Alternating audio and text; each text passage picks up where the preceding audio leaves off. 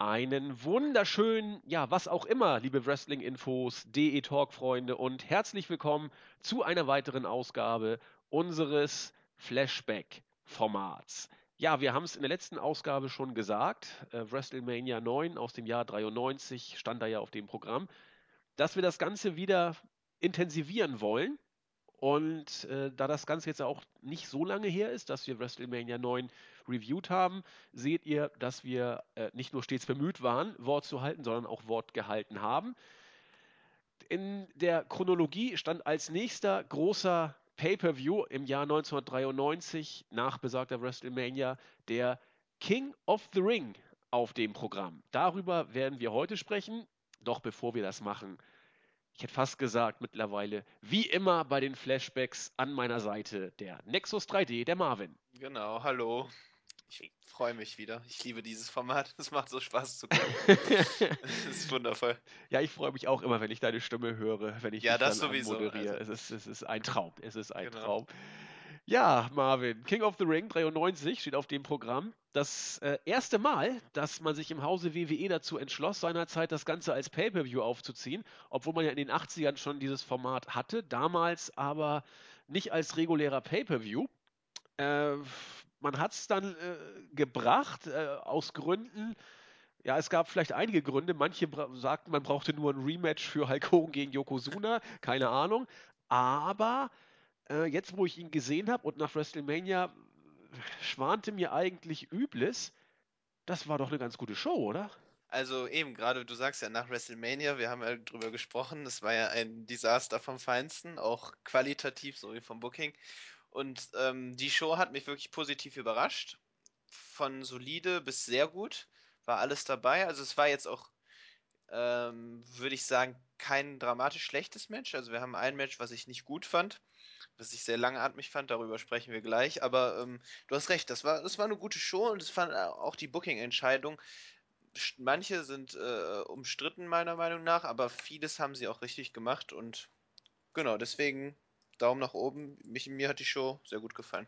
Ja, also ich bin gerade deswegen so ein bisschen überrascht gewesen, weil ich die Show damals ja auch, äh, sag ich mal, live, also live natürlich nicht, aber als sie dann im deutschen Fernsehen dann äh, gezeigt wurde, das war ja noch lange bevor da die Pay-per-Views tatsächlich äh, Pay-per-Views bei uns waren, die liefen ja seinerzeit wirklich im Free TV noch, dass äh, ich diese Show als gar nicht so toll in Erinnerung hatte. Das lag aber daran, dass ich damals wohl schon äh, emotional, sag ich mal, dem, dem Wrestling meinte, entwachsen gewesen zu sein und wirklich dachte, ja, so toll war es nicht.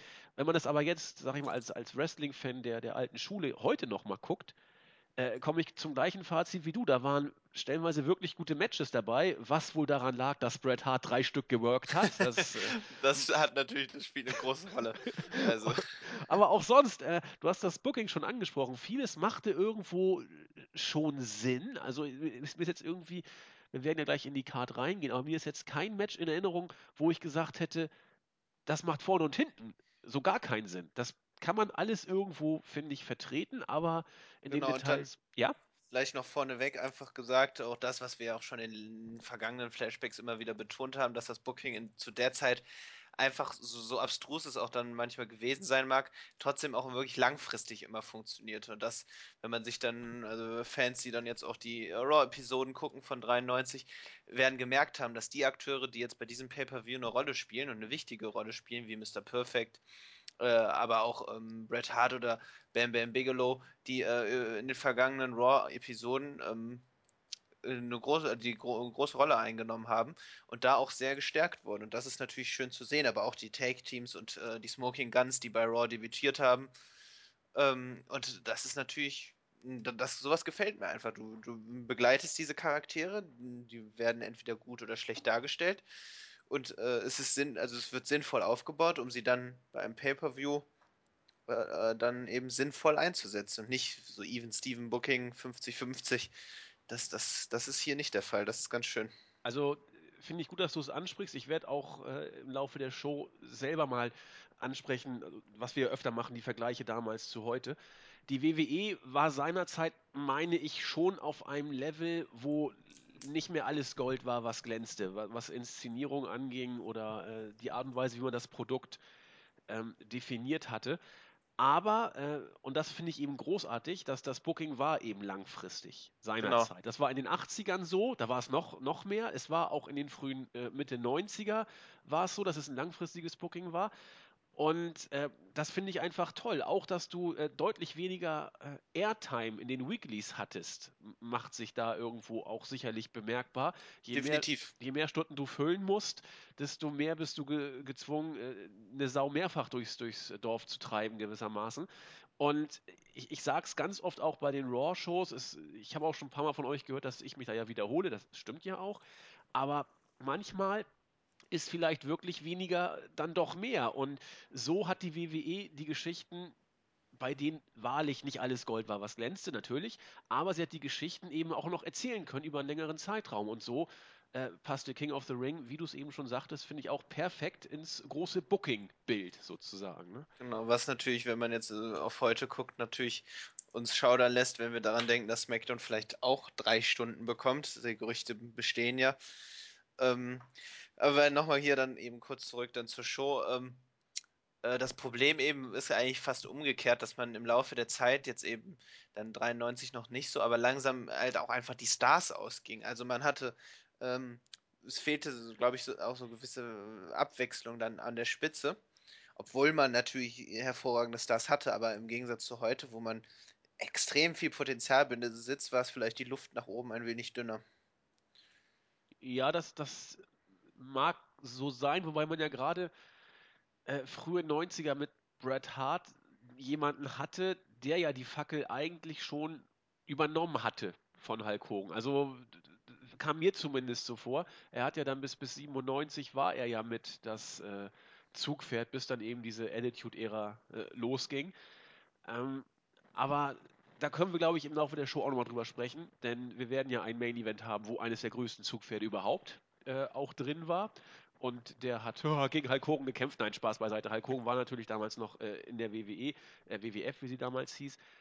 Ähm, aber da sollten wir vielleicht bei dem Match nochmal über äh, Zugkraft, Stars und so weiter drüber sprechen. Äh, ich denke, man kann da geteilter Auffassung sein, aber du hast natürlich vollkommen recht. Äh, Hulk Hogan, ein Warrior, Aspekt. Ja. Macho Man, die, die Zeiten von denen waren dann irgendwann auch vorbei, zumindest in der WWF gewissermaßen. Ne? Das, das ist äh, ohne Zweifel so. Gut, gehen wir rein oder gibt es noch was vorwegzuschicken, Marvin? Nein, wir gehen rein. Dann wollen wir keine Zeit verlieren und beginnen mit dem King of the Ring. Ja, also die meisten, die hier hören, ich denke mal 99,9 Prozent, wissen, worum es beim King of the Ring geht. Äh, ich habe das damals als kleiner Junge so überhaupt nicht verstanden, was das sollte. Der WWF, äh, WWF-Champion war Hulk Hogan, für mich der absolute King of the Ring. Aber man hat nochmal ein King of the Ring Turnier gemacht, um neben dem WWF-Champion den König noch zu krönen. Inwiefern das sinnvoll ist oder nicht, muss jeder selbst für sich entscheiden. Auf jeden Fall wurde es wie bei einem guten Tennisturnier, wurden verschiedene Paarungen angesetzt.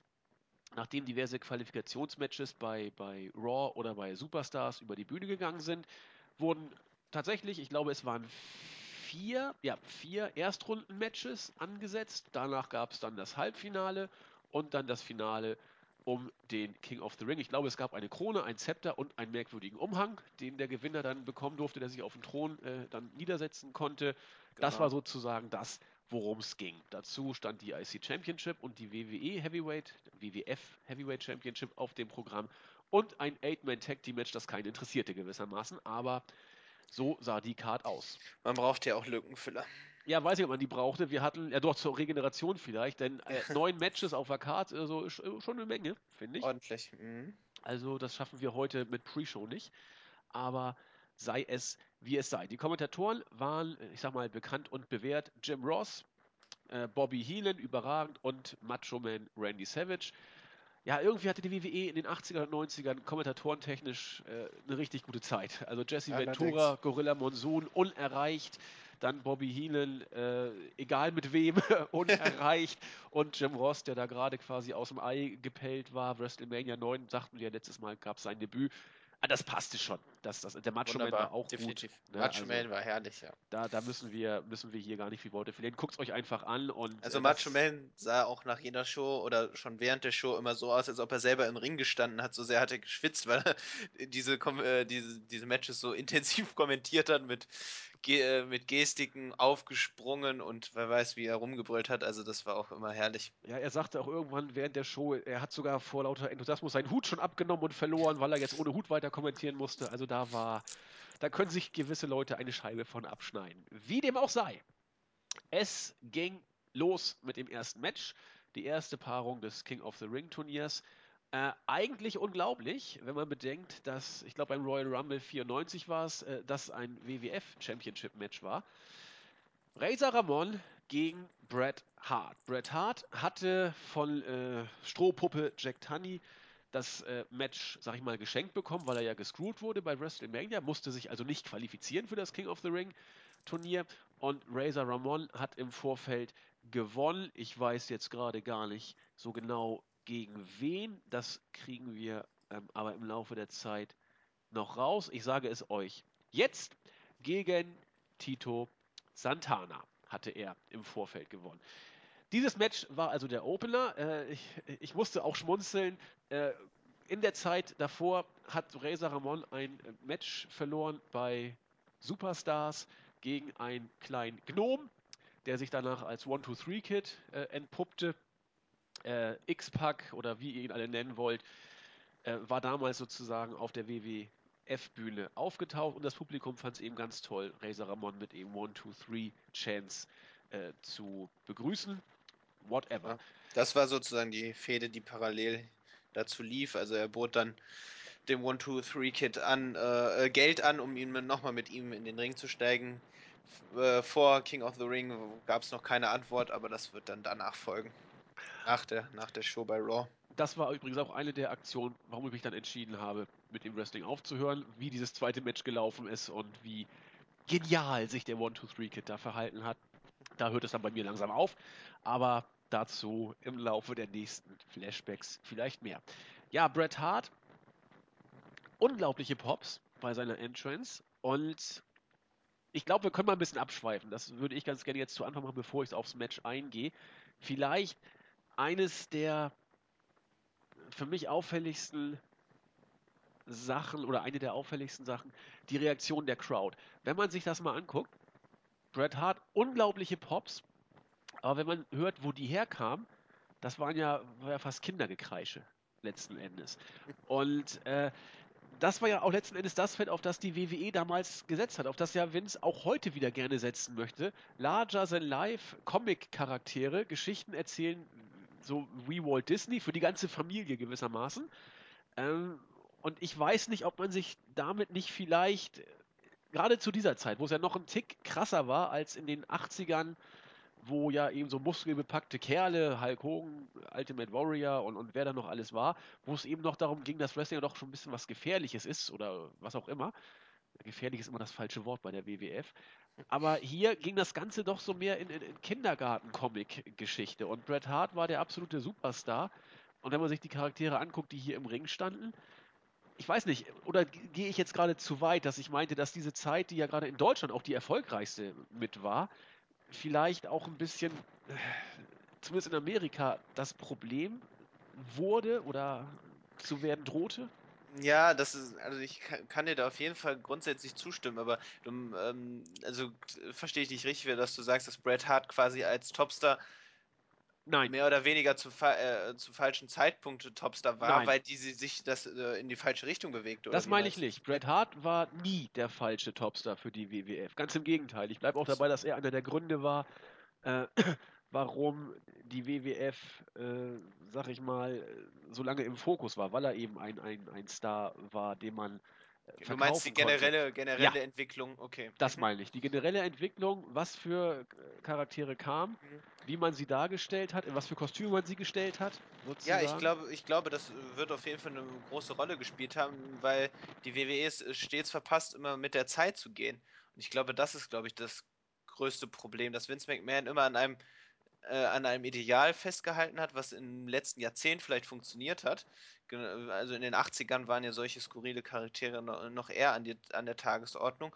Wohl, natürlich da gab es auch dann wiederum andere, äh, andere Fäden, eine ganz andere Art des Wrestlings. Aber ähm, hier sieht das immer so aus, als ob Vince McMahon seinen Kopf dann durchbringen will und diese, diese Kinderkacke hat dann irgendwann einfach vor allem dann gegen die Konkurrenzprodukte dann keine Chance mehr gehabt. Und ich glaube, da hast du schon recht. Ja, und das, ähm, und das, das, wie gesagt, wenn man dann äh, auch auf heute schaut, dann ähm, merkt man einfach, wonach die Fans äh, äh, äh, sich sehnen. Also das ist, das ist da nicht irgendwie irgendwelche äh, Hell, also Superhelden wie John Cena oder Roman Reigns, die dann so stark dargestellt werden, sondern Charaktere, mit denen sich das Publikum eher wieder äh, identifizieren kann. Und äh, ich sage mal so, Daniel Bryan, äh, äh, Leute, die vielleicht auch eher Underdogs sind, die sich äh, ähm, hocharbeiten und hochkämpfen, um das, sich das dann zu verdienen.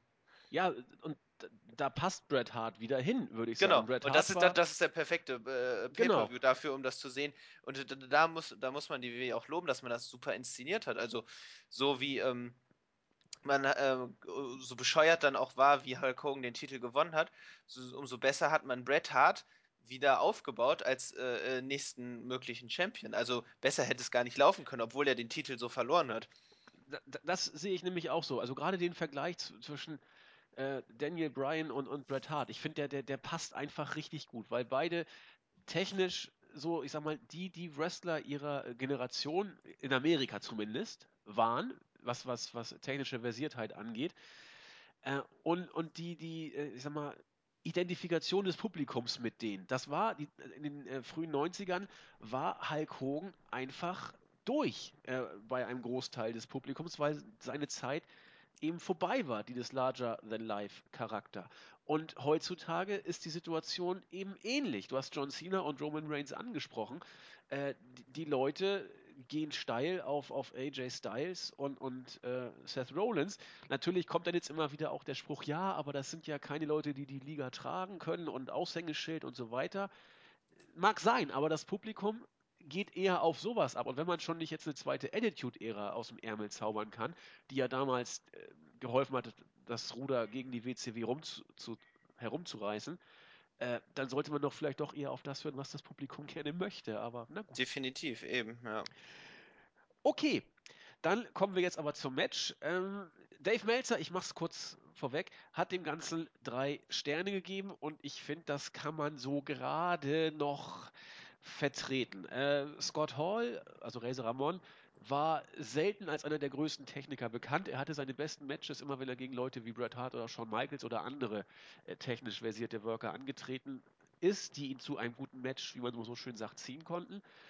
Hier war es ähnlich, wobei mir im Endeffekt äh, sehr viele Haltegrifpphasen aufgefallen sind, die auch immer wieder das ganze Match dominiert haben. Ansonsten war das eben so aufgebaut, Bret Hart, der Techniker, gerade von WrestleMania 9, sein Gürtel verloren, langsam musste er sich wieder hocharbeiten gegen genau. Razor Ramon, der technisch weniger beschlagen, dafür aber deutlich größer und auch kräftiger war, der in Sachen Heel in der WWE eigentlich mit das heißeste war, was in dem Laden zu der Zeit rumlief. Ähm, Bret Hart hat das Match technisch getragen. Es war, wie gesagt, es war in Ordnung. Ich, ich, ich, ich gehe nicht so weit, es gut zu nennen, aber es war dicht dran. Wegen Bret Hart am Ende äh, hat dann Razor Ramon den Razor's Edge angesetzt. Bret Hart äh, hat das Ding ausgekontert, hat ihn eingerollt. Da konnte Razor Ramon noch auskicken. Das äh, fand ich also sehr gut inszeniert und die ganz, äh, ganz zum Schluss wollte Razor Ramon, ich weiß nicht, was er da vorhatte. Er wollte wohl auf dem äh, obersten Seil stehen oder vom, vom zweiten Seil stehen, ein Side Suplex gegen Bret Hart. Ich glaube, es war sogar das oberste Seil machen. Den konnte Bret Hart auskontern und ihn dann entsprechend äh, zum Pin durchziehen. Wie gesagt, ordentlicher Opener, vielleicht sogar schon gut, auf jeden Fall äh, nicht schlecht. Genau, also ich würde auch sagen, solides Match, beziehungsweise guter Opener. Also um die Show zu eröffnen, einfach ähm, wunderbar. Du hast gesagt, die Reaktionen waren perfekt und ich muss hier einfach auch nochmal wirklich das Booking loben. Das ähm, ist wirklich diese, diese klassische, ich arbeite mich hoch, um auch den Titel wieder zu verdienen. Er, ähm, er hatte nicht wie die heutigen Champions, die dann immer rumheulen, ja, ich war Champion, ich habe äh, ich habe ein Recht auf diesen Titel, sondern Red Hart hat gesagt, ich habe hab verloren, ich werde mich jetzt, äh, werde mir die Chance jetzt erkämpfen. Und ähm, genau, da hier, wie du schon angesprochen hast, Razor Ramon ist nicht, äh, es ist kein guter Wrestler in dem Sinne. Bret Hart hat ihn äh, technisch dann sozusagen outwrestelt, aber ähm, er kann mit solchen, äh, solchen Wrestlern arbeiten und dementsprechend war das Match gut. Äh, Razor Ramon füllt daher, äh, obwohl er nicht so gut im Ring ist, die Heel-Rolle perfekt aus. Ist unglaublich unterhaltsam. Und genau, also guter, gutes Match, guter Einstieg und man hat natürlich hier gesehen, man wollte Razor Ramon dann auch nicht allzu sehr schwächen, deswegen hat man dann sozusagen diesen, äh, äh, diesen dieses Finish gewählt, sozusagen, um er dann so in Richtung, er ist einfach im Moment sehr, oder hat eine, hat eine Pechsträhne, dann eben mit dem 1-2-3-Kit und dann jetzt eben mit Bret Hart, dann jetzt kann er sich eben auf die Fehde konzentrieren gegen seinen guten alten Freund. Ja, also eigentlich war ja Razor Ramon so ein Stück weit zu dem Zeitpunkt sogar der Lächerlichkeit preisgegeben, ne? Mit, mit genau, One, Two, aber eben, aber eben nicht im negativen Sinne, fand ich. Also dann eher wirklich so im Sinne von, er hat gerade echt eine schlechte Phase und äh, ähm, dann, das wird ja dann wieder besser. Eben, er, er, war ja nachher, also nicht umsonst hat er dann das Titelmatch nachher genau, beim Royal ja. Rumble 94 bekommen. Äh, dazu später mehr. Gut, nach diesem äh, ordentlichen Einstieg in dieses Turnier gab es dann herrlich er kam und ging schneller, als man sich vorstellen konnte. Mr. Hughes. Großartig. Äh, ich kannte ihn vorher nicht und ich habe auch nachher nie wieder was von ihm gehört. Äh, ein, ein großer, dunkelhäutiger, breiter Mensch, der wohl von Harvey Wippelman gecastet wurde. Und ganz kurz, äh, herrlicher Typ, also epischer Harvey Manager. Ja. also perfekt, wirklich die, wunderbares 90er Jahre Outfit und auch der Schnurrbart ein wundervoll. Ein Schnurrbart ist immer gut, da kann ja. man wenig falsch machen. Ähm, ja, er, er, er kam äh, als irgendwie der Undertaker gerade, ich weiß nicht, ich glaube gegen Giant Gonzalez bei irgendeinem äh, Superstars oder House-Show-Match wieder war, nahm die Urne, machte den Undertaker platt und klaute die Urne. Sowas hat CM Punk 2013 so ähnlich auch schon dann gemacht, in einer etwas geschmackloseren Variante. Aber so kam eben Mr. Hughes zur WWF und hat sich mit dem Taker kurz angelegt, um dann im Qualifying-Match gegen Mr. Perfect anzutreten. Ich will mal kurz gucken, kriege ich hier raus, gegen wen er sich überhaupt durchsetzen musste. Muss ich mal kurz schauen, habe ich jetzt hier nicht aufgeschrieben. Ist auch dann wohl. Doch, ich glaub, Mr. Hughes hat gegen, ja, gegen Kamala. Das war ja, ja? Äh, von wegen hier äh, Harvey Whipplemans äh, ehemaliger ah. Schützling Kamala gegen den neuen Schützling Mr. Hughes. Und der musste dann gegen Mr. Perfect, der sich in einer Match-Serie vorher gegen Doink the Clown äh, durchgesetzt hatte. Ich glaube, das ging über drei Matches im Vorfeld. Das ja. war, also das war Aufbau vom Feinsten. Genau, auch bei Raw, wie gesagt, einige Squash-Matches dann. Ja. Genau. Und äh, ich habe mal geguckt, was man über Mr. Hughes so rauskriegen konnte. Er war 1990 bis 92 mal kurz in der WCW, 93 kurz in der WWF, das war äh, um diese Zeit rum. Genau, war dann, dann Indie und kam dann 97, 99 zurück. genau, vorher war, ja? war er noch bei äh, ECW. Aber. ECW. Und war dann 1997, 99 im Dreh, war er mal der Bodyguard für Hunter Ernest Hemsey. Das hat sich geändert, weil er sagte, sagte Hunter wohl, nee, mit dem ist nicht gut hackern, da hole ich lieber China. Er wurde dann ersetzt von China als Bodyguard. Insofern, ach Gott, dieser Laden ist schon so fürchterlich. Gut, wie gesagt, zweites Match, Mr. Hughes gegen Mr. Perfect, die beiden Misters sozusagen gegeneinander. Äh, Motto auch hier, Gewalt gegen Technik. Äh, das Match war kurz, sechs Minuten. Es war gut, dass es so kurz war. Es war, es, ich fand es jetzt auch nicht total schlimm, weil auch wenn da einige Sachen nicht geklappt hatten, ein, ein ziemlich übler Botch war drin, äh, ich weiß nicht, was da los war oder wer da gebotcht hat, ob es Hughes war oder Perfect, im Zweifel wird es wohl Hughes gewesen sein. Da, da wollte Mr. Hughes so ein Belly-to-Belly ansetzen, das hat irgendwie nicht so richtig geklappt.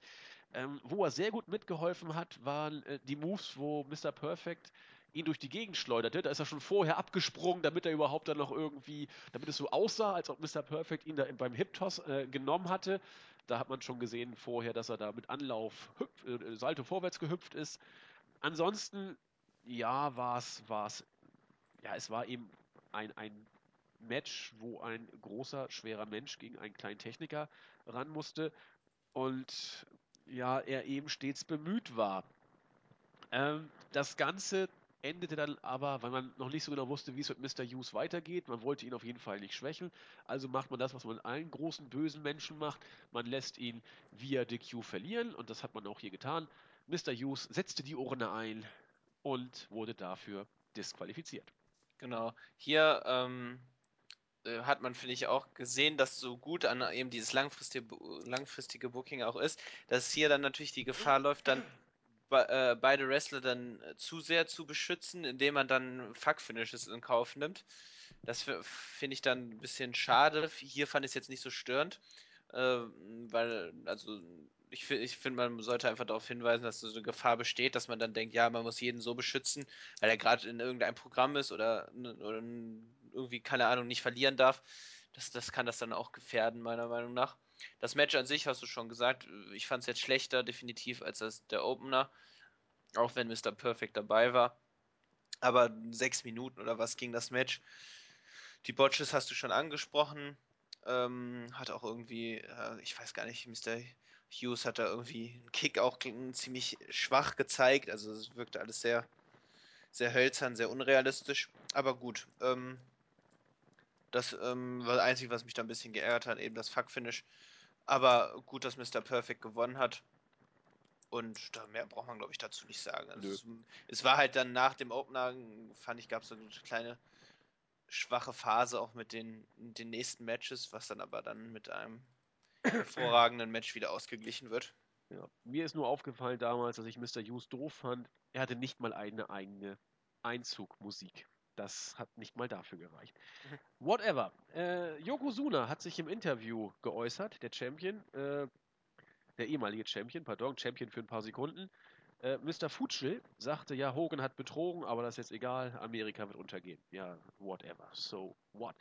Dann kam das dritte Match des Abends. Bam, Bam, Bigelow im äh, Qualifikationsmatch gegen Typhoon erfolgreich, musste gegen Hexor Jim Duggan antreten, der im Qualifikationsmatch Papa Shango besiegt hat. Ich bin damals als Kind durchgedreht, als das passierte. Ich hätte nicht gedacht, dass er Papa Shango Storyline-mäßig besiegen durfte, aber er durfte. Ich habe mich gefreut wie ein Schneekönig. Das war es allerdings auch. Dieses Match stellte, ich habe mal nochmal nachgeguckt, das letzte, letzte Pay-Per-View-Match von Jim Duggan, äh, das letzte Pay-Per-View-Singles-Match von Jim Duggan bei der WWF oder WWE da. Danach ging er ja, ich glaube, irgendwann 94 oder so zur WCW, kam dann nachher nochmal zur WWE zurück, durfte sogar beim Rumble 2009 und 2012 antreten, der absolute Hammer. Aber ansonsten war es das hier mit Jim Duggan Pay-Per-View-mäßig. Durfte noch im Vorfeld, glaube ich, zum SummerSlam äh, konsequent gegen Yokozuna verlieren, Aufbaumatches, aber seine Zeit war dann tatsächlich leider Gottes vorbei. Man hat in diesem Match gesehen, fand ich äh, tatsächlich auch, warum.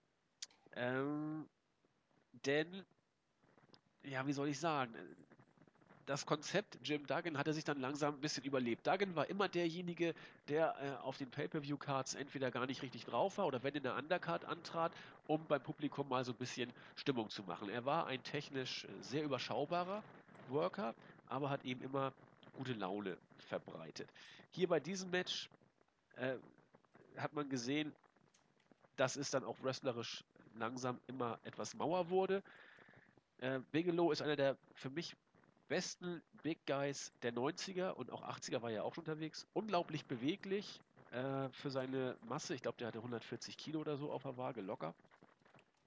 Äh, man hat es hier nicht hingekriegt, finde ich, dass die beiden ein mehr oder weniger glaubhaftes Match gezeigt haben. Es ging darum, wird äh, Jim Duggan äh, es schaffen, äh, Bigelow zu slammen. Er hat es ein paar Mal versucht, hat es nie so richtig geklappt. Der dritte Slam-Versuch hat dann funktioniert. Dann wollte er auch seinen Finisher zeigen, diese Three-Point-Stance. Hat aber nicht geklappt. Äh, Bigelow konnte ausweichen. Dann gab es den Headbutt vom obersten Seil. Was für ein Finishing-Move von so einem großen Menschen. Und die Geschichte war zu Ende. Ja, typisches Hacksaw-Match, da kann man wenig retten und Bigelow hat das gemacht, was man da am besten machen konnte. Er hat den Sack dann relativ schnell zugemacht. Genau, er war ja auch nicht jetzt unbedingt ein hervorragender Wrestler, aber ich find, äh, fand ihn da sehr charismatisch und so als Charakter ganz unterhaltsam, sehr dominant und als, als Big Guy einfach beeindruckend. Und aber du hast recht, das Match war nix. Äh, da braucht man nicht viel drum herum reden. Ähm, es, ja, es plätscherte so dahin. Ich fand auch, es war von vornherein klar, wer gewinnen wird. Auch jetzt wieder im Anbetracht dessen, wenn man sich die Raw-Shows anschaut, Bam Bam Bigelow wurde gut, äh, gut aufgebaut, hat viele, viele Matches gewonnen. Also mit Sicherheit vier bis fünf auf jeden Fall. Ähm, und genau deswegen, also gefiel mir ziemlich gut, dass äh, er da so konsequent aufgebaut wurde. Das Match an sich war nichts. Aber so ist das nun mal, waren ja auch nur fünf Minuten. Genau. Das kann man von dem nächsten Match leider nicht sagen, dass es nur fünf Minuten waren. Nee, also da, äh, bevor wir darauf anspielen, äh, Terry Taylor äh, hat äh, die Smoking Guns und die Steiners interviewt. Großartig, Terry Taylor jetzt äh, im Backstage-Bereich. Damals noch auf Coliseum Home Video sind die ganzen Video-VHS-Kassetten ja noch rausgekommen. Durfte er dann äh, Bonus-Interviews machen. Das Einzige, was mir hier aufgefallen ist, die Smoking Guns mit überragenden Oberlippenbärten. Äh, mehr muss man dazu nicht sagen. Du hast ja schon gesagt, die Smoking Guns vorher in der WWF äh, debütiert mehr oder weniger als äh, Platzpatronen schießende Publikumslieblinge inszeniert. Ich fand die beim ersten Auftritt schon sowas von scheiße. Aber Geschmackssache, wer hätte gedacht, dass aus einem von den beiden mal Mr. S werden würde. Aber so kann es gehen. Dann kam das von dir angesprochene Match. Lex Luger gegen Tatanka. Tatanka hatte sich im Vorfeld gegen Giant Gonzalez durchgesetzt. Natürlich nur via DQ, weil Giant Gonzalez da durch die Gegend gewirkt hatte. Kriege ich noch raus, gegen wen sich äh, Lex, Luger, Lex Luger durchgesetzt hat. Ich weiß leider, leider auch nicht. Leider hm. kriege ich es hier auch so schnell nicht mehr auf die Reihe. Deswegen. War. Nee, Crush, nee, Crush hat. Nee, Crush hat ja ein Titelmatch nee, nee, gehabt. Quatsch. Ja, ja, genau. Ja, ist wurscht, wir reichen sonst zur Not noch nach, sonst äh, guckt eben selber nach. Ist peinlich. Ich habe ja die, die Seite auch aufge. Ach doch, äh, Bob Backlund hatte im ah. äh, Qualifikationsmatch Zum Glück. besiegt. Äh, da ist alles gut ausgegangen, genau. so, äh, dieses Match, ich fand's, ich fand's komisch. Ähm, es drehte sich darum, dass beide ja ungeschlagen waren, wurde auch, glaube ich, 80 Mal im Match gesagt. Also durfte man auch keinen schwächen. Äh, aber einer musste ja hier ausscheiden und, und äh, oder beide oder keiner, aber irgendwas musste hier passieren äh, es fing schon peinlich an, dass der Referee sagte, hier, Lex Luger, du bist ja hier bärenstark mit deiner Stahlplatte äh, da im Die Ellbogen. Geschichte ist so blöd. Du, du musst jetzt, äh, du musst jetzt hier diese, so eine, so eine, so eine Schonerschutzvorrichtung äh, anlegen. Das wollte er aber nicht, hat es dann nachher doch gemacht als ich die sah, als ich die das erste Mal sah, dachte ich, hätte sie auch sparen können. Also was da irgendwie schützen soll, hat sich mir nicht erschlossen. Aber, aber das Publikum ging steil, als er die, äh, diesen Pad da anzog und das überziehen musste. Also die haben sich gefreut, dass er da, da sozusagen von ganz oben da äh, gezwungen wurde, das anzuziehen. Ja, äh, gut, Tatanka kam dann auch dazu, hat dann erstmal den Spiegel auf Lex Luger geschmissen, der ja noch mal ein bisschen sich selber angucken wollte. Und dann ging ein Match los, wie gesagt, ich, das ich äh, ganz schwer beschreiben kann. Also der Anfang war einfach nur schlecht. Äh, viele Haltegriffe, das dümpelte so vor sich hin und im Nachhinein war ja auch klar, warum. Man wollte natürlich dieses 15 Minutes Time Limit auch bringen, damit eben auch keiner wirklich geschwächt wurde. Da aber beide auch nicht wirklich gute Worker waren, äh, zog sich das über weite Strecken wie Kaugummi. Und in einer Phase, als ich damit gar nicht mehr gerechnet hatte, so ab Minute 10, kam auf einmal Stimmung äh, in die Bude. Äh, das Publikum war auf einmal vollkommen drin. Es gab zwei, drei Nearfalls, die sie auch, fand ich, richtig gut inszeniert hatten, äh, wo ich dachte, meine Güte, gar nicht mal so schlecht, die, die Herren. Äh, aber es reichte eben nicht, um, also aus meiner Sicht, um ein relativ äh, ja, belangloses Match, Match dann noch irgendwie in höhere Region zu bringen. Aber zumindest diese Phase hat für mich gereicht, zu sagen, dass das Match jetzt nicht total scheiße war. Ähm, ja, das Problem war, ich habe die Show dann äh, nachts geschaut, äh, gemütlich und leider haben die ersten zehn Minuten dann schon gereicht, um mich so schläfrig zu machen, dass ich dann leider kaum erwach wurde. Ähm, du hast recht, die, äh, das Publikum war da drin, aber es lag dann eben größtenteils am Publikum, dass ich es nicht so schlecht fand weil die dann äh, auch wirklich dann Spaß hatten. Aber Ähm, ich habe es auch schon bei WrestleMania gesagt, man darf die beiden einfach in keine längeren Matches äh, stecken. Also ähm, es funktioniert einfach nicht. Tatanka hat da Glück gehabt, dass man ihn gegen Shawn Michaels gestellt hat, der sich die größte Mühe gegeben hat, aber hier haben wir eben dann zwei Worker, die alleine nicht äh, alleine kein Match äh, tragen können. Es geht einfach nicht. Und aber ich, ich, es war, es war kein Desaster, also so würde ich es auch nicht beschreiben. Man merkte einfach, dass es an sehr viel nur Basic war. Alles Basic Moves und äh, Ja. das, das drehte, das wurde immer und immer wieder abgespielt. Und dann kam eben die Phase von Near Falls und so weiter und so fort, dass man da dann eben so das quasi das Match dann äh, inszeniert hat. Gut war es nicht, aber kein Desaster und ähm, wie gesagt, wir werden ja gleich auch belohnt, dass wir das ausgehalten haben. Aber auch hier wieder der Punkt, mh, ich weiß nicht, ob man dann, um beide Worker zu beschützen, äh, es sinnvoll ist, denen dann ein 15-Minuten-Match aufzubrummen, um das Time-Limit dann zu erreichen. Ähm, aber gut, ja, so war das nun mal. Ich hätte gern hier dann lieber einen direkten Sieger gesehen, aber man wollte das wahrscheinlich noch ein wenig auskosten, dann dieses, dass die beiden unbesiegt sind. Und so ist das nun mal. Dann sind halt beide raus und Bam Bam Bigelow hat dann, durfte dann sozusagen sofort ins Finale einziehen, weil er dann keinen Gegner mehr hatte, um sich hierfür zu qualifizieren. So, so sieht es nämlich aus. Man hat also nach WWE, und die, die Logik kann ich ja auch nachvollziehen, nach WWE-Logik gesagt, pass auf, äh, wir wollen beide mehr oder weniger schützen. Die Kommentatoren haben ja auch alles versucht, das Ganze als ein un unglaubliches Schlachtenmatch darzustellen. Also die haben ja wirklich alles gegeben. Äh, man hat Bam Bam Bigelow im äh, Halbfinale das zweite Match geschenkt, was für einen Mann seiner Größe auch dann irgendwann an die Substanz gegangen wäre, da drei Matches zu worken. Und insofern passt das. Und sie haben es immerhin geschafft, dass das Publikum die Near Falls dann nachher auch äh, gekauft hat. Das ist etwas, was ich beiden recht hoch anrechne. Wie du schon sagtest, äh, das, das reißt das Match jetzt nicht wirklich nach oben, aber wir haben bei WrestleMania schon schlechtere gesehen.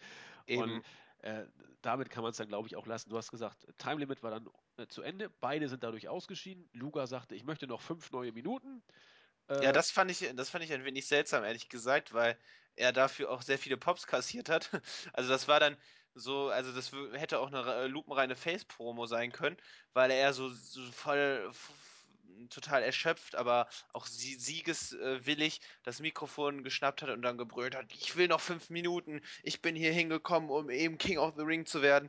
Und er wurde bejubelt. Also das fand ich dann ein wenig unglücklich ausgewählt. Das hätte man einfach andersrum machen sollen. Besser wäre es gewesen. Genau, weil so, so gut, er hat dann einfach mit einem klassischen Heal-Move dann Tatanga umgehauen mit seinem, mit seinem Stahlarm. Und, äh, aber man hätte es einfach andersrum inszenieren können, das wäre viel besser gewesen. Aber gut. Ja. So wollte man es. Das wirkte die Szene einfach so ein wenig seltsam, weil das sich auch so zog, weil sie dann so lange im Ring standen und man jetzt nicht wusste, gibt es vielleicht doch noch die fünf Minuten. Genau. Ja, vielleicht wollte man ja auch schon den, den Face-Turn langsam andeuten von Lex Ja. Luger, der dann ja, der Lex Express rollte dann ja im Sommer, aber dazu äh, kommen wir später. Äh, gut, die beiden, wie gesagt, raus. Äh, und damit hatte Bam Bam Bigelow ein Freilos im Halbfinale, stand also schon kampflos im Finale. Es folgte ein Interview zwischen äh, oder von Gene Oakland mit Mr. Perfect und Bret Hart. Und das war so peinlich. Gene Oakland sagte, ja, hier, Bret Hart, du hast doch gesagt, also auf die Frage, wen hättest du lieber als Gegner, Mr. Perfect äh, oder Mr. Hughes? Hast du gesagt, dass du lieber Mr. Perfect hättest? Glaubst du etwa, dass er so viel schwächer ist als Mr. Hughes, dass du ihn da vielleicht leichter besiegen könntest? Und Mr. Perfect, ja, das würde ich auch gerne mal wissen, du, du, du Ratte hier, was fällt dir denn ein? Und Bret Hart, nein, so war es doch gar nicht gemeint. Ich habe ja viel mehr Respekt für Mr. Perfect. Ja, ja, sagt äh, Mean Gene, der Gemeine. Das kann jetzt ja jeder sagen. Und dann haben die beiden sich so richtig schön angezickt, Mr. Perfect und Bret Hart, Second Generation Wrestler. Mein Vater hat den längeren gehabt oder irgend so ein Unfug haben die da sich äh, an die Köppe geschmissen.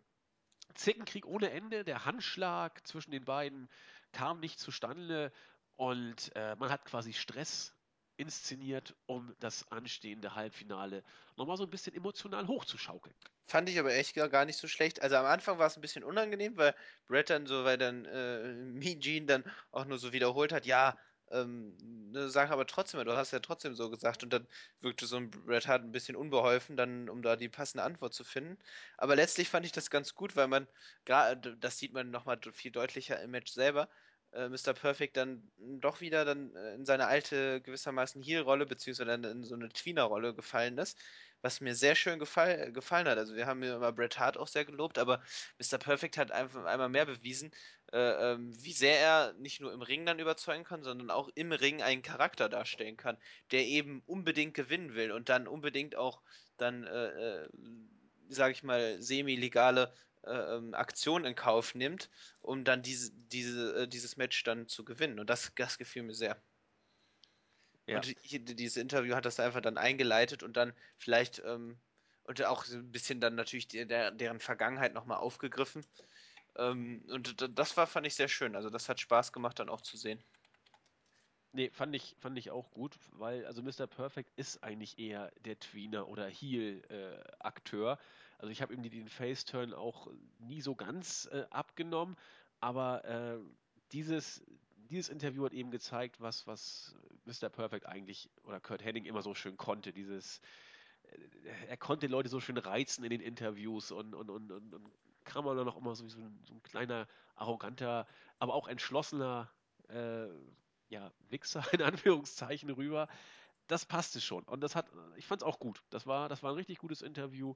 Ähm, natürlich war es äh, Kinderkram, aber wie die sich beide inszeniert haben, war schon stark. Denn danach kam auch dieses Match. Das Halbfinale von King of the Ring, Bret Hart gegen Mr. Perfect. Und ich sage es auch gleich vorweg, Dave Meltzer hat diesem Match damals vier ein Viertel Sterne gegeben. Das ist eine Hausnummer für die damalige Zeit. Und Marvin und ich haben eben schon mal kurz drüber geschnackt. Wir fanden auch beide dieses Match richtig, richtig gut. Es bestach äh, durch Technik, hatte dabei aber auch trotzdem viel, viel Tempo. Die beiden haben sich immer wieder in, in diversen äh, Kombis dann auch ausgekontert. Ähm, das war einfach stark. Perfect hatte in diesem Match immer wieder, du hast es schon gesagt, wie auch im Interview, leichte Heel-Tendenzen angedeutet, wollte das Ding unbedingt gewinnen und war auch sozusagen entschlossen, alles dafür zu tun, was notwendig ist. Einige High-Risk-Manöver gab es auch. Äh, insbesondere ist mir in Erinnerung geblieben, Bret Hart wurde ja quasi aus dem Ring geschmissen und knallte dann voller Power dann noch gegen die Absperrung. Äh, eine Geschichte wurde im Match dann auch äh, erzählt, wie Bret Hart gegen Mr. Perfect vorgegangen ist. Er hat nach einem Figure 4 Leglock äh, konsequent das Bein von Mr. Perfect äh, weiter bearbeitet. Das war so, so, eine kleine Nebengeschichte im Match auch. Äh, interessant auch, dass Bret Hart es geschafft hat, den Perfect Plex auszukontern. Das war schon stark. Was haben wir noch? Ja, so, so ging es hin und her. Vielleicht kann Marvin gleich noch ein bisschen was ergänzen. Was mir auch sehr, sehr gut gefallen hat, war äh, die Art und Weise, wie man das Match äh, beendet hat. Zuerst äh, rollt Mr. Perfect Bret Hart ein, hat den Zwei-Count gekriegt. Bret Hart kontert äh, und hat auf diese Weise dann den Three-Count bekommen. Das war nicht mit, mit Finisher oder solche Geschichten, sondern das fand ich eben richtig gut. Damals hatte man den Eindruck, das Match könnte auch jederzeit auch nicht durch irgendeinen doseligen Fehler oder so, sondern einfach durch einen äh, technisch versierten Worker, der dann den richtigen Move ansetzt, einfach so von jetzt auf gleich zu Ende sein. Genau, und das war eben auch das Besondere an dem Match, dass sich hier wirklich zwei, zwei gleichwertige Charaktere, gleich zwei gleichwertige Wrestler gegenübergestanden haben. Und ähm, und so, das war, das war so ein hervorragendes Match, einfach extrem wunder, extrem technisch, aber auf einem sehr hohen Niveau, sehr vielseitig auch. Äh, also man hat hier wirklich knapp 19 Minuten dann äh, ein ganz, ganz tolles Match erzählt. Man hat eben, und dann, das meine ich auch eben mit Mr. Perfect, man hat wirklich dann auch seine, seine Zweifel gesehen. Ich kann nicht hier einfach so Bret Hart besiegen, das funktioniert nicht. Ich muss vielleicht auch andere Seiten aufziehen, dann wurde es sehr hart Bret Hart hat sehr viel eingegangen und man muss sagen, das war dann eben, äh, Bret Hart muss dann nochmal ein drittes, äh, drittes Mal ran. Also es ist wirklich beeindruckend, was er an diesem Abend äh, auf die Beine gestellt hat. Und das Match, das war einfach, das war wirklich phänomenal. Also das hat zu dieser Zeit wirklich, ja, es war hervorragend. Also es hat mir sehr, sehr gut gefallen und man hat wirklich, wie du sagst, beiden, man hat am Ende das Gefühl, jeder hätte da, äh, beide hätten gewinnen können. Ne? Und äh, Mr. Perfect wäre genauso der verdiente Sieger gewesen, weil es jetzt auch nicht auf einem Fehler basierte, der, dem, äh, der passiert ist. Genau. Also echt, also das kann man sich auch heute noch sehr, sehr gut, sehr gut angucken, dieses Match. und vor allem ich, ich habe wirklich, wirklich mitgefiebert. Ich hatte mir bewusst dann nicht, äh, klar, man wusste so in ungefähr in welche Richtung es geht dann auch, aber ich habe mir bewusst dann nicht nochmal die er Ergebnisse vorher angeschaut und ich habe wirklich mit Bret Hart total mitgefiebert, weil ich dann auch Zweifel hatte. Ich war mir dann auch nicht mehr ganz sicher, er hatte jetzt das Match gewonnen und so. Und das, das war wirklich, da wird man wieder so zum kleinen Kind und ich kann durchaus diese Faszination für Bret Hart nochmal nachempfinden zu dieser Zeit, also warum er eben ein so, so großer Star war. Das war, man fiebert wirklich mit ihm mit und man hofft einfach, dass er, dass er dieses Ding dann gewinnt. Und das ist ja dann bei diesem Match auch eingetreten. Genau, also Zwischenstand Bret Hart gegen Reza Ramon, knapp 11 Minuten. Dieses Match ging 19 Minuten. Also äh, bei vielen Pay-per-view-Matches sind die Main Events stellenweise nicht unbedingt so lang. Und das war jetzt bereits das zweite Match am heutigen Abend. Und ich nehme es gleich mal vorweg. Äh, das Finale ging auch nochmal knapp 18, äh, 19 Minuten. Also da äh, hat Bret Hart schon ordentlich äh, die Konditionskiste aufgemacht. Weiter ging es mit einem Interview von Hulk Hogan. Er sprach viel über Vitamine, er sprach viel über Gebete, er sprach eigentlich das, was er immer spricht. Mit der Hilfe der Hulkamaniacs wird er dieses Match schon gewinnen. Na gut, dann wollen wir das mal glauben. Es stand auch als nächstes auf dem Programm. Das sechste Match des Abends war die WWF Championship. Hulk Hogan gegen Yokozuna. Kurz vorweg, warum dieses Rematch? Es gab dafür, ja gut, wenn man sagt, äh, Rematch, der Champion kriegt immer noch ein Rematch, um das Ding wieder äh, zu holen, kann sein. Hinter den Kulissen gab es andere Gründe. Es war wohl tatsächlich angedacht, dass Bret Hart den Titel von Hulk Hogan gewinnen soll. Das äh, fanden alle gut, nur einer nicht, nämlich Hulk Hogan. Hulk Hogan hat es abgelehnt, den Titel gegen Bret Hart zu verlieren. Also hat man sich auf einen Kompromiss geeinigt. Äh, gut, ich, ja, ihr wisst ja eh, was passiert ist. Bret Hart gewinnt das King of the Ring, so ist es dann ja gekommen. Und Hulk Hogan verliert den Titel gegen Yokozuna in einem Fuck-Finish natürlich Hulk Hogan. Hat es auch übrigens abgelehnt, clean gegen Yokozuna zu verlieren. Also eigentlich hätte er nie verlieren können, den Titel nie verlieren können, außer eben auf die Art und Weise, wie ein Hulk Hogan eben seine Titel verliert, wenn er sie überhaupt mal verliert. Ich finde, wir äh, sollten generell Fuck-Finish einfach in Hulk Hogan-Finish umbenennen. Das ist eine sehr gute Idee. Also, das passt wirklich. Oh Gott, das so. Hulk Hogan-Gedächtnis-Finish sozusagen. Ja, genau, wie bei Dusty Rhodes, nur eben dann bei Hulk Hogan. Also nur das ist jetzt also überliefert, ist auch kein Geheimnis, was ich gerade gesagt habe. Guckt mal bei Wikipedia oder auf anderen äh, Wrestling-Seiten nach, das ist Fakt.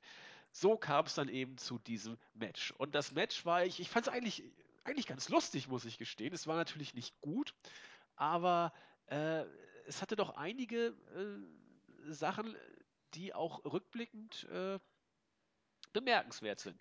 Erstmal war interessant, dass das Ganze in Japan wohl als das Sportereignis aller Zeiten dargestellt wurde, denn es kamen viele Fotografen, einer sah besonders peinlich aus, der sollte nachher noch eine gewisse Rolle spielen. Äh, Hulk Hogan äh, ritt auf der Welle des Erfolges sozusagen, kam so in die Arena rein und dann ging ein, ein typisches Hulk Hogan-Match los. Hulk Hogan, zu Anfang hatte er dann die besseren Karten, kam dann durch eine blöde Aktion vom Erfolgskurs ab, musste dann wieder sich gegen die Übermacht des äh, gewichtigen Yokozunas durchsetzen, hat dann irgendwann auch, das macht er immer ganz gerne, wenn er am Drücker war und der Referee ihn bei illegalen Aktionen behindert, den Referee weggescheucht, das macht er ja sowieso ganz gerne. Äh, kam dann irgendwann wieder äh, zurück mit Hilfe der Fans und ich war, ich war ganz begeistert. Hulk Hogan schafft es tatsächlich, Yokozuna auf, äh, auf die Bretter zu schicken. Wohlgemerkt nicht nach einem Body Slam, natürlich, das kam ja erst später. Keiner konnte Yokozuna bis dahin slammen, aber immerhin schaffte es Hulk Hogan, ihn von den Beinen zu bringen. Hulk Hogan setzt den Leg Drop an und Yokozuna kickt aus. Clean. Bobby Heen sagte, er glaubt, es war das erste Mal, dass er sich erinnern kann, dass jemand aus Hulk Hogans Leg Drop from Hell ausgekickt ist. Ich, ich weiß das gar nicht. Der Warrior hat es, glaube ich, mal geschafft. Ich weiß gar nicht, ob es Andre the Giant geschafft hat. Ich weiß es leider auch the nicht. The Rock hat es mal geschafft, aber, aber sonst, zu der damaligen Zeit, unglaublich, dass dass man Yokozuna aus diesem Finisher Ja, das war eigentlich auch so mit das Highlight dann des Matches. absoluter Knaller. Dann, äh, hat sich Hulk Hogan mit Mr. Fuji angelegt, ihn, äh, weggeschmissen aus dem Ring sozusagen, vom Apron. Dann wollte er den Bodyslam zeigen. Er hat Andre the Giant geslammt. Er hat King Kong Bundy, hat sie eigentlich alle geslammt. Aber Yokozuna hat er, äh, nicht slammen können, denn irgendwie hat sich Hogan auch noch befleißigt gefühlt, sich mit einem Fotografen anzulegen, der dann da irgendwie, warum auch immer, auf dem Apron stand. Und er, er geht auf ihn zu. Herrlich, ein, ein Blitzlichtgewitter, explosionsartig, geht vor Hogans Gesicht hoch. Der konnte dann gar nichts mehr sehen, war geblendet. Ja, Äh, also mehr so, äh, mehr so fast so, dass so die, die, die Kamera explodiert ist, genau. beziehungsweise so das, genau, das war wunder, wundervoll. Also ich bin wie, wie so ein kleiner Mark hochgesprungen vor Freude, als ich das gesehen habe, weil ich, yes, er verliert den Titel. Und äh, es war ein, war ein toller Moment. Ja, dann kam nämlich Yokozuna, hat tatsächlich abgestaubt und der Three Count ging durch. Äh, ich ich glaube, keine Ahnung, gefühlt 100 Banzai-Drops kamen danach auch noch. Äh, und Bobby Heen schrie zum hunderttausendsten Mal, Hulkamania is dead. Ich war nie stolzer auf Amerika. Dieses Mal sollte Heenan aber tatsächlich erstmal recht behalten, denn Hulk Hogan war raus aus den Shows. Er hat dann irgendwie Thunder in Paradise und noch irgendwelchen anderen Schund gedreht und wurde dann von der WCW abgeworben. Also in Sachen WWF war für Hulk Hogan bis zum Jahr 2002 Endstation. das war nichts mehr, ne? Also der groß angekündigte Run, mit dem man sich so den großen Erfolg und auch vielleicht die, die größeren, jetzt besseren oder besser werdenden Erfolge gewünscht hat, ist leider ausgeblieben. Nee, also Hogan hat noch äh, bis zum SummerSlam irgendwie auf Hausshows, äh, auf Hausshow-Tourneen gegen Yokozuna dann gekämpft und natürlich alles immer gewonnen oder was auch immer, aber zumindest so, dass der Titel nicht gewechselt ist natürlich. Äh, aber dann kurz vorm SummerSlam war dann vorbei. Hogan war kein Teil des SummerSlams mehr War und auch sein letzter Pay-Per-View, ja. ja, das war sein letzter Pay-Per-View, bis er dann 2002, äh, nachdem die WCW ja dann aufgekauft wurde von der WWF oder von der WWE, zurückgekommen ist, war neun Jahre lang Hulk Hogan in Sachen WWF weg. Gut, er hat ja auch bei WCW ganz andere wichtige Sachen gemacht. Also, das ist ja was anderes. Aber das war's.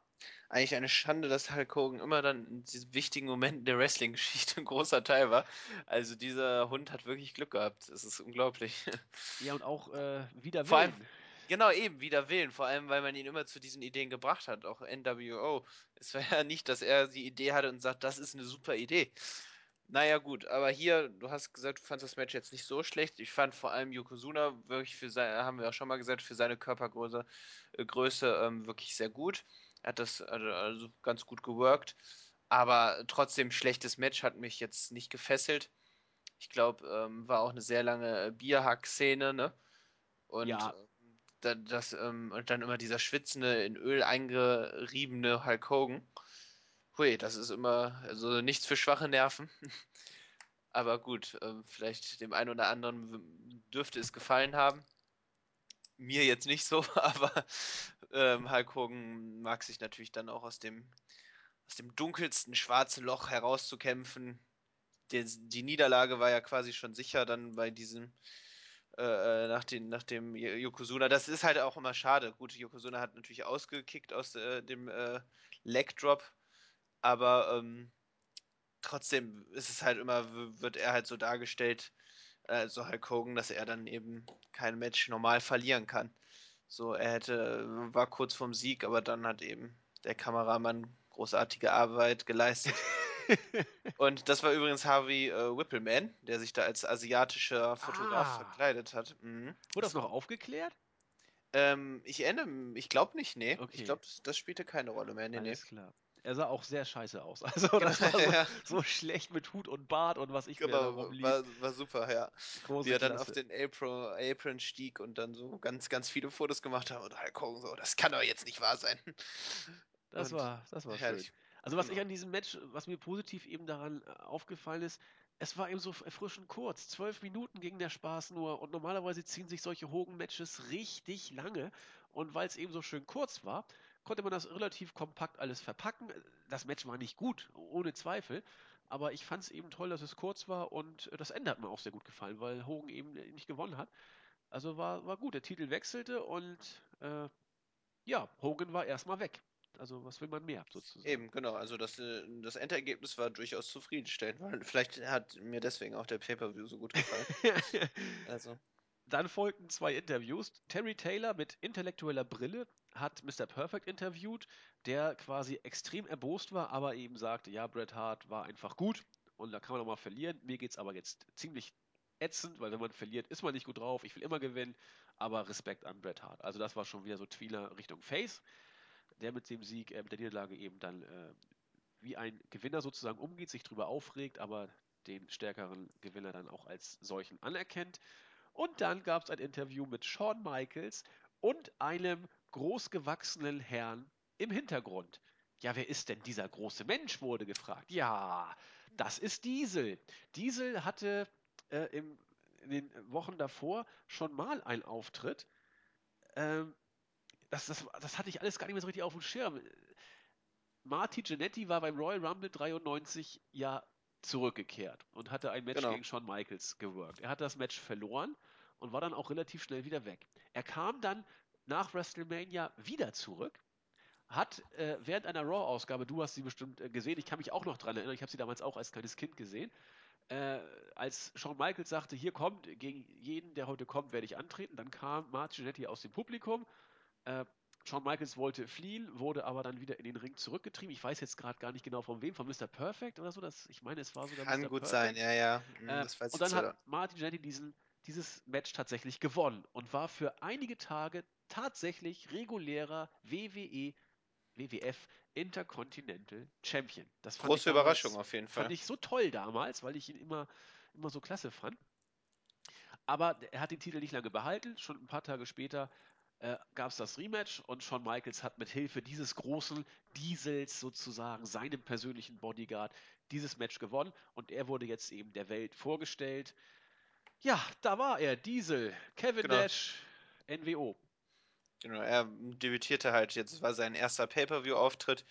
Pa- Bei Raw trat er schon ein paar Mal auf. Also fand ich herrlich, wie er auch gekleidet war in so einem Adidas-Sportanzug. Sah super aus. Ähm, und genau, das war so seine Lebensversicherung, die ihn dann auch dann bei Gefahr beschützt hat. Und das fand ich die Rolle für Diesel bzw. Kevin Nash hervorragend. Also was wir hier auch für, also rückblickend, was für Star Power. Also Diesel quasi am, am Beginn, äh, hat dann ja mit, mit äh, Scott Hall dabei bei, bei der NWO mit Hulk Hogan ja auch die prägnante Rolle gespielt. Also schon Ja, rückblickend schon nicht schlecht. das stimmt. Gut, dann kam ein Match, das äh, kein Match so richtig brauchte. Äh, ein Eight-Man-Tag-Team-Match. Die Steiner Brothers und die Smoking Guns gegen die Headshrinkers und die amtierenden Champions Money Incorporated. ja, was mir eben positiv auffällt, Platzpatron und Oberlippenbart ist ein ideales Face-Team, also die Smoking Guns. Das ist wundervoll. Also äh, auch ähm, bei Raw wurden sie in so Videos vorgestellt, wie sie dann auf Pferden reitend irgendwelche, äh, irgendwelche Bierflaschen äh, äh, weggeschossen haben. Also auch so wunderbar geschnitten, sodass sie quasi wirklich äh, lustigerweise jede Flasche getroffen haben mit jedem ersten Schuss. Also das war echt grandiose, äh, grandiose Vorstellungsvideos. Und genau, dann kam, kamen sie zum Ring und haben immer dann mit ihrer Spielzeugpistole dann herumgeschossen. Also Unglaublich. Ganz, ganz großartige Charaktere. Ja, dann doch lieber äh, Spritzpistolen Kelly. Aber das ist eine andere Geschichte. Äh, das Gute an diesem Match war, dass es echt kurz war. Mit 6 Minuten 40 Sekunden. Äh, und es war auch relativ flott vorgetragen. Man hat natürlich den Hot Tag aufgebaut. Die Crowd war so drin jetzt nicht. Aber es war gut, weil das Ganze dann äh, durch einen Einroller dann auch mehr oder weniger kurz und knackig beendet wurde. Billy Gunn hat Ted DiBiase gecovert. Dann gab es eine Massenkeile, alle im Ring zugange. Die Faces behalten die Oberhand. Wenn man dieses Match auf die Card bringt, dann macht es doch bitte schnell weg. Und das hat man hier auch gemacht. Genau. Und das war halt mehr so auch eine Pinkelpause. Also ähm, klar, man hat es locker aufgebaut. Die, äh, das Money Inc. hatte zuvor dann eben gegen die Steiner Brothers mehr oder weniger gefädet. Ähm, haben dann auch, ähm, Steiner Brothers haben dominiert. Dann kam eben das Debüt der Smoking Guns und ähm, so hat man dann sich so mit ähm, Money Inc. angelegt Und äh, genau, dann haben sie halt für, äh, hat Money Inc. dann die, haben die die Headshrinkers gekauft und die traten dann in verschiedenen Konstellationen dann auch bei Raw gegeneinander an, um dann eben dann dieses Eight-Man-Tag-Team-Match dann als, als äh, Highlight dann beim Pay-Per-View zu bringen. War, war kurzweilig, kurzweilige Unterhaltung, war jetzt kein tolles Match, aber ein solides Match. Ich bin ein großer Fan von den Steiner Brothers. Die Smoking Guns sind auch ganz unterhaltsam. Eben hier haben wir auch dann Star, von wegen auch Star Power, haben wir Billy Gunn, der ja später dann bei DX dann seinen Durchbruch mehr oder weniger feiert. Ähm, also du hast durchaus recht, da waren einige, einige Stars in ihren Anfängen äh, schon vorhanden. Genau, also wie du gesagt hast, kurzweilig als, als Übergang ganz nett. Man musste ja auch noch ein bisschen Bret Hart ein wenig Regeneration geben, bevor er dann nach dem kommenden Match dann auch wieder antreten muss. Sehr gut. Äh, kurze Hintergrundnotiz noch. Ein Tag nach diesem Pay-Per-View haben tatsächlich die Steiner Brothers gegen Money Incorporated ein Titelmatch gehabt, haben das dann gewonnen, haben dann die Titel wieder verloren und dann ging das ein bisschen hin und her mit den beiden. Also da ging diese Fehde dann noch weiter mit einem Titel Wechsel dich Spiel. Was habe ich mir noch aufgeschrieben? Äh, Diesel-Debüt habe ich ja angesprochen. Ach ja, genau. Große Klasse. Es folgte weiterhin ein Backstage-Segment. Jack Tunney hatte wohl Tomaten auf den Ohren und hat äh, Yokozuna zu dem großartigen Titelgewinn erstmal gratuliert. Was da gelaufen ist, wurde dann äh, konsequent ignoriert. Shawn Michaels wurde äh, interviewt, der sich äh, nochmal dafür stark machte, Diesel nochmal vorzustellen und äh, sich selbst als Favorit für das kommende IC Championship Match darzustellen. Und das Match kam dann auch als achtes Match auf der Card. Shawn Michaels, der Champion, gegen Crush. Wie konnte dieser Pfosten überhaupt ein IC Championship Title Match oh, Ja, irgendwie mit seinem, wieder mit seinem Surfbrett da direkt ins Titelgeschehen gesurft, fürchterlich. Also, er war ja auch nicht over oder irgendwas. Nein, er war gar nichts. Er kann auch gar nichts. Der soll einfach wieder verschwinden. Er ist ja auch schon länger tot, glaube ich. Auch, glaube ich, relativ früh äh, gestorben. Ja, sein, ja. 2007, ich bin mir nicht ganz sicher, aber alt ist er auch nicht geworden. Und das Übliche natürlich, also Herzinfarkt, ja. das muss so sein. Natürlich sehr tragisch. Also wie, wie kommt dieser Mann zum Titelmatch? Keine Ahnung. Also das Match selber war, ja, es, es, war, es war da. Also äh, die Geschichte bestand darin, dass Crush zu Beginn äh, natürlich als Face mit seiner Kraft deutlich die Oberhand hatte. Shawn Michaels auch ordentlich dann durch den Ring geschmissen hat.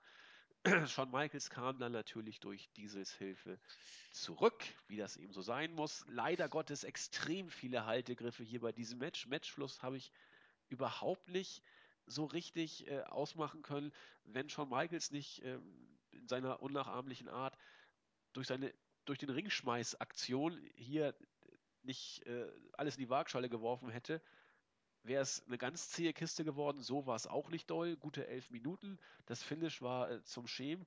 Denn schon wieder mit den die Doppeldoinks. Oh. Die Doppeldoinks kamen an den Ring, haben Crush abgelenkt. Wie lange soll diese Fehde zwischen denen eigentlich noch weitergehen? Ich weiß es nicht. Oh, ich, hoffe, ich weiß es nicht. So ein Hawaii-Match, dass sie da irgendwie auf dem Wasser oder am Strand kämpfen. Das wäre eigentlich eine schöne Lösung. Ja, auf jeden Fall konnte dann schon Michaels dann diese Abwechslung, äh, Abwechslung, Ablenkung ausnutzen. Äh, Kick von hinten und Crush hatte das Match verloren. Shawn Michaels blieb IC-Champion. Ja, so toll war es nicht. Nee, genau. Du hast gesagt, also es war halt mit elf Minuten ging es auch noch. Shawn Michaels ist halt, er kam, sah und zählte. Ähm, das ist so, das beschreibt eigentlich Shawn Michaels. Er kann immer aus jedem Gegner immer äh, das Beste herausholen und dann auch so darstellen, dass die halbwegs irgendwie würdig aussehen, da im Ring anzutreten. Bei Crush wurde es tatsächlich schwieriger. Aber gut, ähm, solides Match. Ich fand es jetzt nicht fürchterlich, aber ich kann mit Crush halt überhaupt nichts anfangen. Der ist, ähm, ist absolut langweilig. Aber naja. es ging ja noch weiter. Ich erinnere mich noch, das war das letzte, was ich von WWF geguckt habe. WrestleMania 94, da hatte er noch ein Match gegen den Macho Man, ein, ein äh, False Count Anywhere oder was auch immer. Crush, echt? Ja, guck, guck mal nach, kurz, wenn ich hier weiter ja. rede. Also da, man hat ja doch relativ lange noch versucht, an, an, an diesem Vogel irgendwie festzuhalten und ihn sogar stimmt, noch auf die Mania-Card gepackt und gegen den Macho Man gestellt. Das Match fand ich sogar eigentlich ganz lustig damals, aber äh, also unglaublich. bei Demolition fand ich ihn, wie gesagt, noch ganz brauchbar, weil er ja damals Ex noch ein bisschen äh, vertreten musste, der gesundheitlich nicht mehr so gut konnte. Aber äh, ein guter Mann war der Stimmt, man hatte ihn erst noch gegen äh, Yokozuna gestellt, ähm, als Herausforderer, so Übergangsherausforderer. Und dann ist er eben äh, im, oder so? ge- genau, im Ja, Herbst dann ähm, äh, s- hat er dann den Heel-Turn vollzogen, als er gegen seinen On-Screen-Freund dann Randy Savage dann äh, ihn attackiert hat. genau. Genau, und ähm, dann hast du recht, das mündete dann eben in einem WrestleMania-Match gegen Randy Savage. Ja, das war, das war großartig. Äh, ich glaube, da, da hat nachher, glaube ich, Randy Savage Crush irgendwo, wir kommen da ja noch zu, nachher zu dem Ja. Event irgendwann. Das werde ich nie vergessen, mein letztes, mein letzter Kommentar, den ich live hörte, ich glaube, war es, war es schon Zapf, der damals mit Schäfer kommentiert hat, ich weiß es nicht mehr genau. Auf jeden Fall hat Randy Savage dann äh, in, irgendwo Backstage Crush festgebunden. Und dann sagte, sagte Schäfer wohl, ja, wir wissen ja, Randy Savage, er war äh, wohl nicht bei den Pfadfindern. Und dann sagte Zapf, ja, wenn ich den Knoten sehe, wohl auch nicht bei den Seefahrern. Da musste ich so lachen. Das, das wäre heute undenkbar, so eine Art der Kommentierung. Und ich glaube, danach wurde er Ah. auch schnell entlassen. Da hat Schäfer dann für gesorgt, dass er dann seinen Hut nehmen musste. Aber das, das Ding lohnt es dann im Originalkommentar nochmal zu gucken. Nun gut. Nachdem wir das IC-Match dann hinter uns gebracht hatten, hat dann noch Bam Bam Bigelow kurz gesagt, dass er sich als neuen König eigentlich ganz gute Karten ausrechnet. Und dann kam das Finale. Bret Hart gegen Bam Bam Bigelow. Äh, Hart kam schon an den Ring humpelnd, hat seine Ja, Verletzung also gesellt. Das kann man machen. Er hat es auch konsequent durchgesellt. Das kann Bret Hart sowieso immer gut. Verletzung sellen. Also neben allen anderen Sachen, die er auch gut kann, aber das ist, das zählt er eben auch bis zum Ende. Manche hören ja mittendrin auf oder was auch immer. Also das Ding war stiff, fand ich. Unglaublich sogar für die damalige Zeit. Bret Hart wurde ja einmal von Bigelow quasi übers oberste Seil wirklich rausgeworfen. Also der ist ja unten auf die Matten da aufgeknallt, was, was schon echt nicht ohne war. Äh, auch sonst äh, hat Bret Hart, finde ich, sehr, sehr viel ein, eingesteckt. Auch einige stiffe Moves, ein paar Suplex von, von Bam Bam Bigelow das war alles schon ziemlich heftig. Luna Vachon selber hat dann auch irgendwann eingegriffen und Bret Hart eins mit dem Stuhl übergezogen. Das hat Bam Bam Bigelow ausgenutzt, sein Headbutt vom obersten Seil, seinen Finisher gezeigt und 1, 2, 3 tatsächlich den Three Count bekommen. Hat sich tierisch gefreut, als neuer King of the Ring jetzt quasi inszeniert zu werden, aber der Referee sagte, so geht's nicht. Großartige Irritation. Ich glaube, es war ich, Dave Hebner, Earl Hebner. Ich kriege die beiden immer nicht auseinandergehalten. Äh, Howard Finkel sagte zuerst, ja, äh, nein, ich höre gerade, Bigelow hat nicht gewonnen. Bret Hart hat gewonnen. Und dann Hebner, oh du Idiot, nix hat gewonnen, es geht weiter. Ach so, sagt Howard Finkel. Ich habe gerade gehört, ich bin doof, es geht doch noch weiter. Also ob das jetzt irgendwie ein Botch war oder ob das so gewollt war, keine Ahnung.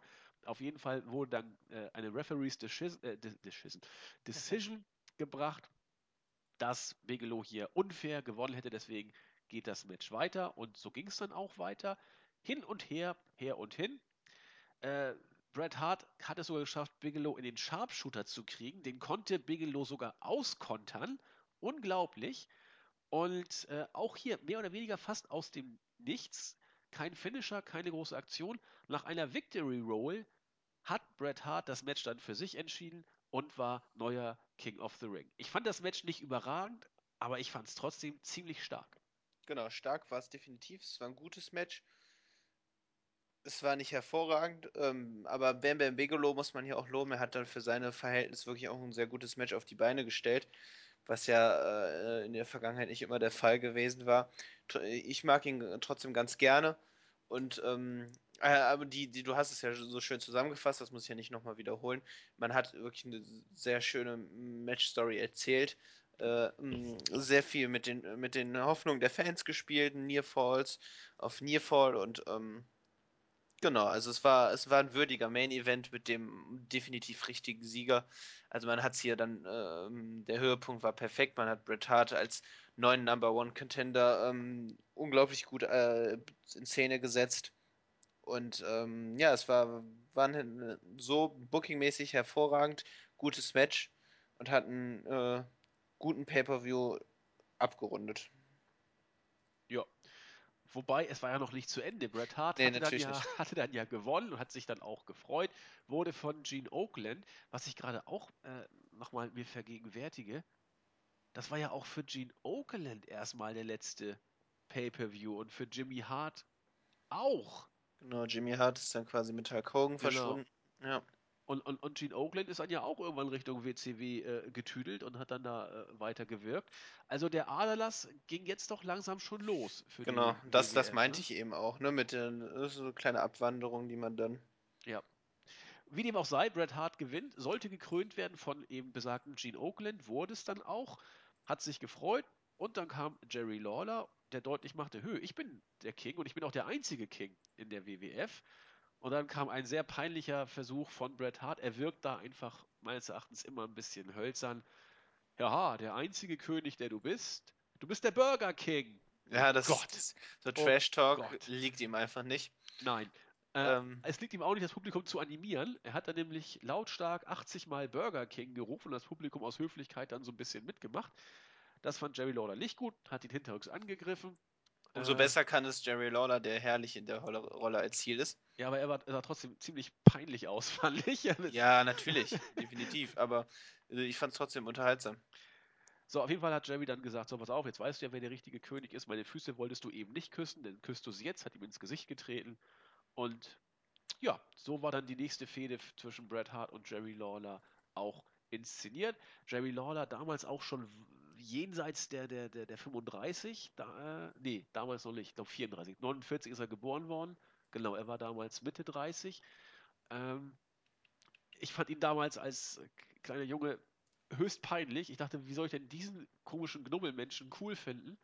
War auch ein Grund dafür, WWF dann nicht mehr so cool zu finden. Aber Jerry Lawler ist ja eine Legende, sozusagen. Also, er tauchte ja auch auf äh, in dieser, das fand ich auch interessant, Frank Kaufman, also der, der, der Mondmann, also Man in the Moon mit Jim Carrey, die Verfilmung, da hat Jerry Lawler auch eine große Rolle, äh, von wegen Wrestling echt oder nicht, so nach dem Motto Showkampf und solche Sachen. Also Jerry Lawler ist ja nicht irgendjemand damals auch schon gewesen. Definitiv nicht, nein.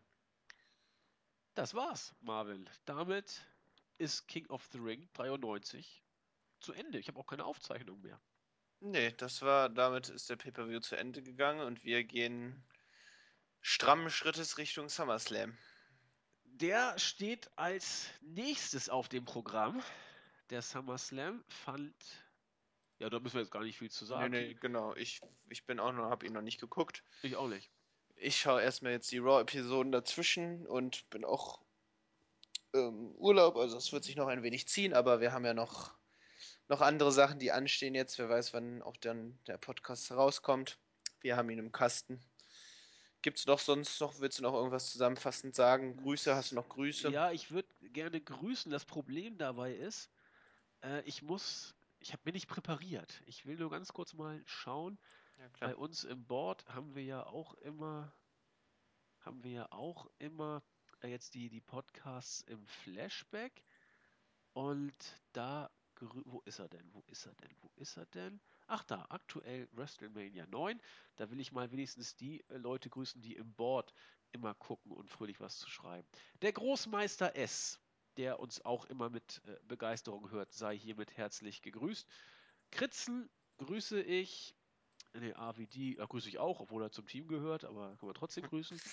Luke Geld schreibt viel. Crestfallen ist ja, ach ja, die ist ja auch äh, immer zu dieser Zeit groß geworden und live dabei gewesen. Bobby Vielleicht- Snake, ja, Genau, von mir, also auch mehr oder weniger im Team, aber den Overtaker, der auch immer gern in unsere Flashback-Reviews reinhört und Stimmt. auch mit Rat und Tat zur Seite steht. Ah, Traum wäre natürlich, wenn wir ihn irgendwann mal für einen Podcast verpflichten können. Ah, das schaffen wir irgendwann. Bin ich, bin ich gut, guter Mit Dinge. Sicherheit. Hausi wollte ich noch grüßen und jetzt fängt es an, Und sich ich, zu wiederholen. Dann, dann kann ich ja mal weitermachen. Dann, ich weiß nicht, ob du die jetzt schon hattest, aber Jay Cooper, Ja. grüß ich, der eben auch ein Fan unserer, unserer Reihe ist und äh, The Hitman, passender und hervorragender Name. Und genau, dann das, ich glaube, das reicht auch an Grüße. Nee, ja, gut, Ne? die Startseite mache ich dann ja, beim nächsten Startseite. Mal. Mach Genau, kannst du beim nächsten Mal machen. Denke ich auch. Damit sind wir für heute durch. Bleibt uns gewogen. Äh, schreibt, wenn ihr gerne auch mögt, bei der Startseite in die Kommentare. Da freuen wir uns sehr. Gebt uns ein Like oder was, irgend so ein, macht, was ihr wollt. Ist auch völlig wurscht. Interessiert doch hier eh keinen. Ähm, nächstes Mal werden wir die Startseiten-Leute dann auch entsprechend würdigen und grüßen. Deswegen macht, schreibt, was immer ihr mögt. Und damit wünschen wir euch eine schöne Rest-Europameisterschaft. Also als wir Genau. das aufgenommen haben, in einer halben Stunde spielt Deutschland das äh, erste Spiel gegen Ukraine. Bin mal gespannt. Mal gucken, wann das dann jetzt veröffentlicht wird. Dann kann man ja mal nachrechnen, wie viel Zeit dazwischen liegt. Das Wir, Bier ist bei Andi schon kalt gestellt. ja, das Bier ist kalt gestellt. Bei dir nicht? Nee, nein, ich habe gesagt, ich gucke nicht oder ich habe, ich, mich interessiert es nicht, tut mir leid. Aber ich wünsche euch trotzdem viel Spaß bei der EM. Danke, danke. Gut, dann wünschen wir euch viel Freude und hören uns beim nächsten Flashback zum SummerSlam in alter Frische. Bis dann. Tschüss. Genau. Tschö.